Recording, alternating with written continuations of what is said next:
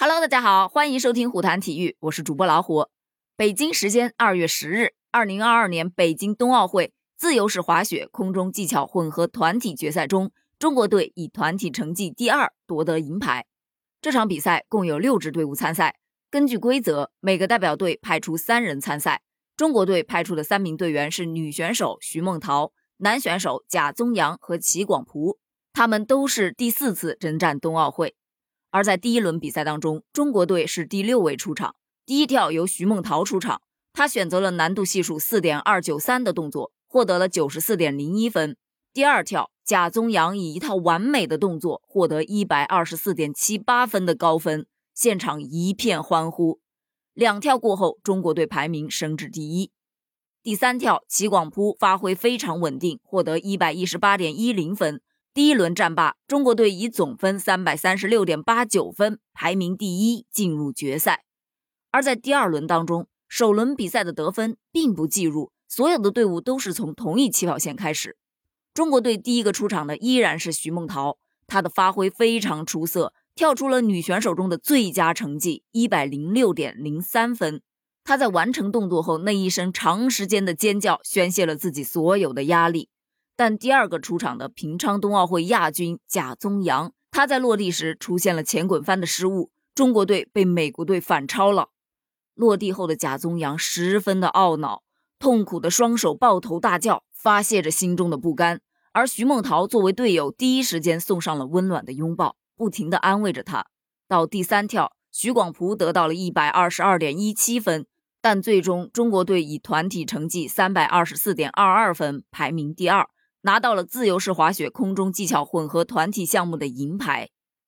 这场比赛当中最让我动容的就是第一跳超乎想象的完美，第二跳却因为失误而流下泪水、抱头痛哭的三十二岁的老将贾宗洋。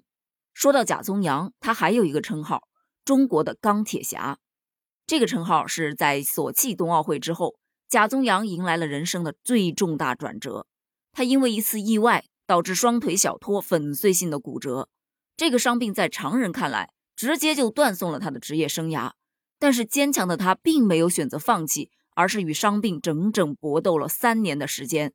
为了延续他的职业生涯，他前后经历了三次手术，在腿部有两块钢板和二十二颗钢钉。钢铁侠这个称号就是由此而来的。要知道，在腿部有两块钢板和二十二颗钢钉的情况下。